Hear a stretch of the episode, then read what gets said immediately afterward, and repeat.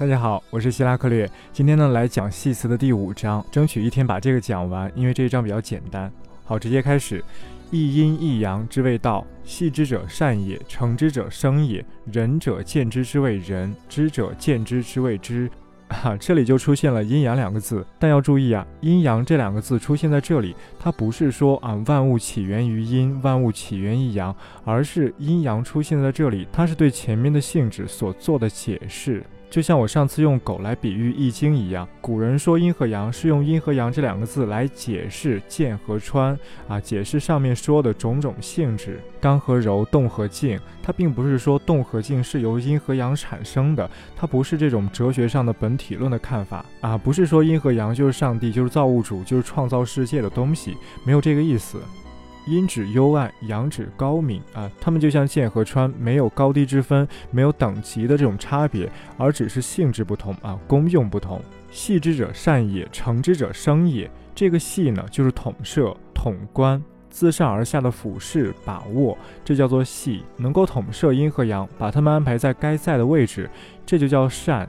而如果能够进一步利用它们、使用它们、塑造它们，这就叫生啊！这就是所谓的成之者生也，系之者善也，这是前提。你要先统摄它，这是所有的前提。然后在你统摄它之后，你才能够去利用它，才能够去成之者。而他下面继续说：仁者见之谓之仁，知者见之谓之知。刚才说的系之者成之者，能系阴阳系天道，能成阴阳成天道，能够这样做的人，这样的人或者这样的行为，在仁者眼中，他就叫做仁；在儒家眼中，就是仁慈，就是君子；而在聪明人眼中，有智慧的人眼中，他们也是智者贤者。也就是说啊，能系阴阳系天道，能成阴阳成天道的人，在任何卓越的人眼中，他都非常的卓越。他具备一切优秀卓越的素质，当然还可以反过来理解，儒家所说的人其实就是系阴阳、系天道、成阴阳、成天道，而所谓的智慧、最高的聪明，它也是系阴阳、系天道、成阴阳、成天道。人和智这两者其实是同一个东西，是一体的。真正智慧的人，他一定是非常仁的君子，而仁君他也一定非常有智慧啊，这两者是一体的，缺一不可。当然，这是属于最高的格局啊！世界上很少有人能够做到这样。好，继续，百生日用而服之。百生就是万物，一切生命，一切生灵啊，一切生命，一切生灵，每天每夜都在用着阴阳之道，但是他们不晓得，他们不能反向反省出他们正在使用的这一套阴阳之道，所以他们是百生，他们是平庸之人。就像我以前说的，动静和刚柔。那百生都会动，都会静，但是百生他不知道刚和柔，他不晓得动静和刚柔之间的关系，他更不知道如何用刚柔来达到动静。而君子就可以，他非常敏锐的能够洞察出他们之间的关联，能够知道动和静啊与刚和柔他们之间的联系。也能够弄明白如何用刚和柔去达成动或者静啊！百生每天都顺其自然的生活，但是他们没有方法论，他们没有过反省，他们只是随着惯性、随着应该、随着理所应当去生活，去动或者去静。但是君子不一样，可是呢，因为反省很不容易啊，很多人没有契机去反省。更不要说通过反省和敏锐观察总结出来一套自己的方法论。因此，百生日用而服之啊，故君子之道险。能够走君子道路的人很少。好，下一句：胜者仁，壮者勇，古万物而不与众人同忧，成德大业，至以己。啊，前两句很容易，胜者非常的仁，壮者非常的勇啊，非常的勇猛，非常的刚健。古万物而不与众人同忧，这是一种什么状态呢？大家可以想一想，那种啊牧羊犬，万物就是羊，很多很多的羊，一大片羊群。而胜者与壮者就像牧羊犬，所谓的古万物就像牧羊犬在牧羊，把羊驱赶到牧场上，然后保护这些羊群，等太阳快下山，再把羊驱赶回羊圈啊，驱赶回自己的住处，这就叫古万物。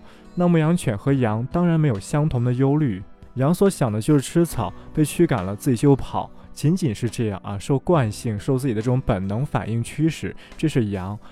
而牧羊犬的心思不在这些上，它要听从主人的号令啊，主人告诉它该怎样，它就要去怎样。主人让它去牧羊，它就去牧羊；主人让它保护羊，它就去保护羊。所谓的胜者就是牧羊犬在驱赶羊，所谓的壮者是牧羊犬在保护羊啊，在和狼做斗争。羊是百生，是万物，是众人，而这只牧羊犬的主人就是道。啊，其实我举的这个例子很像外国宗教的比喻，因为在基督教中，圣经之中就说耶稣把他自己比喻为牧羊人，把他的信徒和子民比喻为羊群。那我们中国一句话就概括了。好，他继续说：“成德大业，至以己。”刚才说了啊，胜者仁，壮者勇，古万物而不与众人同忧。如果能做到这一点，那你就会成德大业。成德是指精神上成德，而大业是现实层面、物质层面。那后面这个至以己呢，就是说很多、很高、很大，你的事业会非常非常的厉害，就这个意思，达到极致了。然后呢，他继续解释，他说。富有之谓大业，日新之谓成德，啊，他他在解释，他在解释什么叫做大业，什么叫做成德。大业就是富有，富有是空间上，是横向上，非常的大，非常的丰富啊，丰盈，这叫富有。而承德是日新，它是时间层面，哎，在时间上非常的连续，在时间上纵向，非常的纵深。每一天都在系阴阳，系道成阴阳成道。每一天都在善，每一天都在生，这叫做日新啊。其实富有和日新，它们都是善，都是生。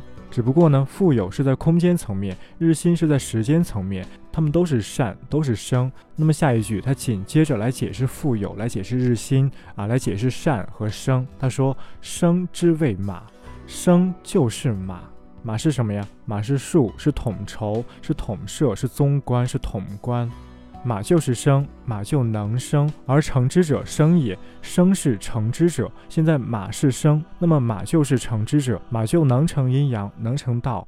那么马又从哪里来呢？他说：“成马之谓剑啊，马又从剑这里来啊。”以前也说过，在天成马，天就是剑嘛，剑就能够成马，然后马能够成阴阳，能成道。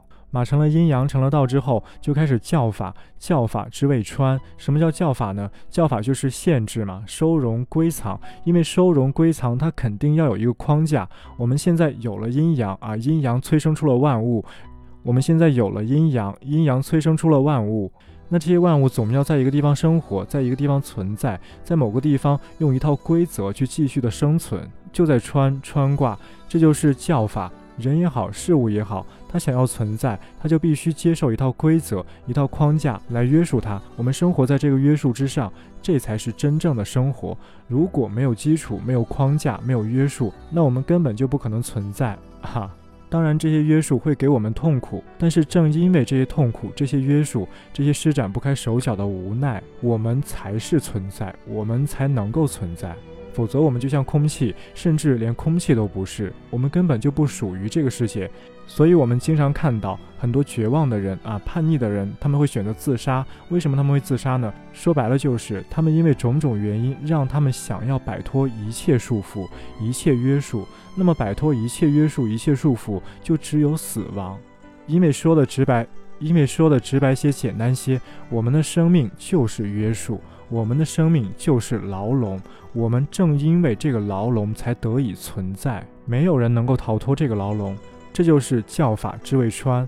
好，继续，极数之来之谓战，极数和之来分开读，极数的这个数就是马，就是统摄统观。极数就是说把这个统摄做到极致，哎，这叫极数。知来呢，因为你能够把统摄做到极致，综合了各种因素，统筹了各种能力，那么这样你就可以知来。知来就是看到未来。极数知来，这整个过程就叫做战。下一句动变之谓是动变的变啊，变化。而这个动是洞察、洞见、洞见变化，尝试去通晓变化，去应对变化，这就叫是。哈，最后一句阴阳之谓神。第五章开始是一阴一阳之谓道，现在结束阴阳之谓神啊。其实阴阳之谓神，意思就是剑成马，马成阴阳，阴阳成百生，百生生活在教法之上，百生活在教法之上，存在于川，这就叫阴阳之谓神。因为神是万物之所出嘛。那刚才这一整个过程就是万物之所出的过程。好，明天再见。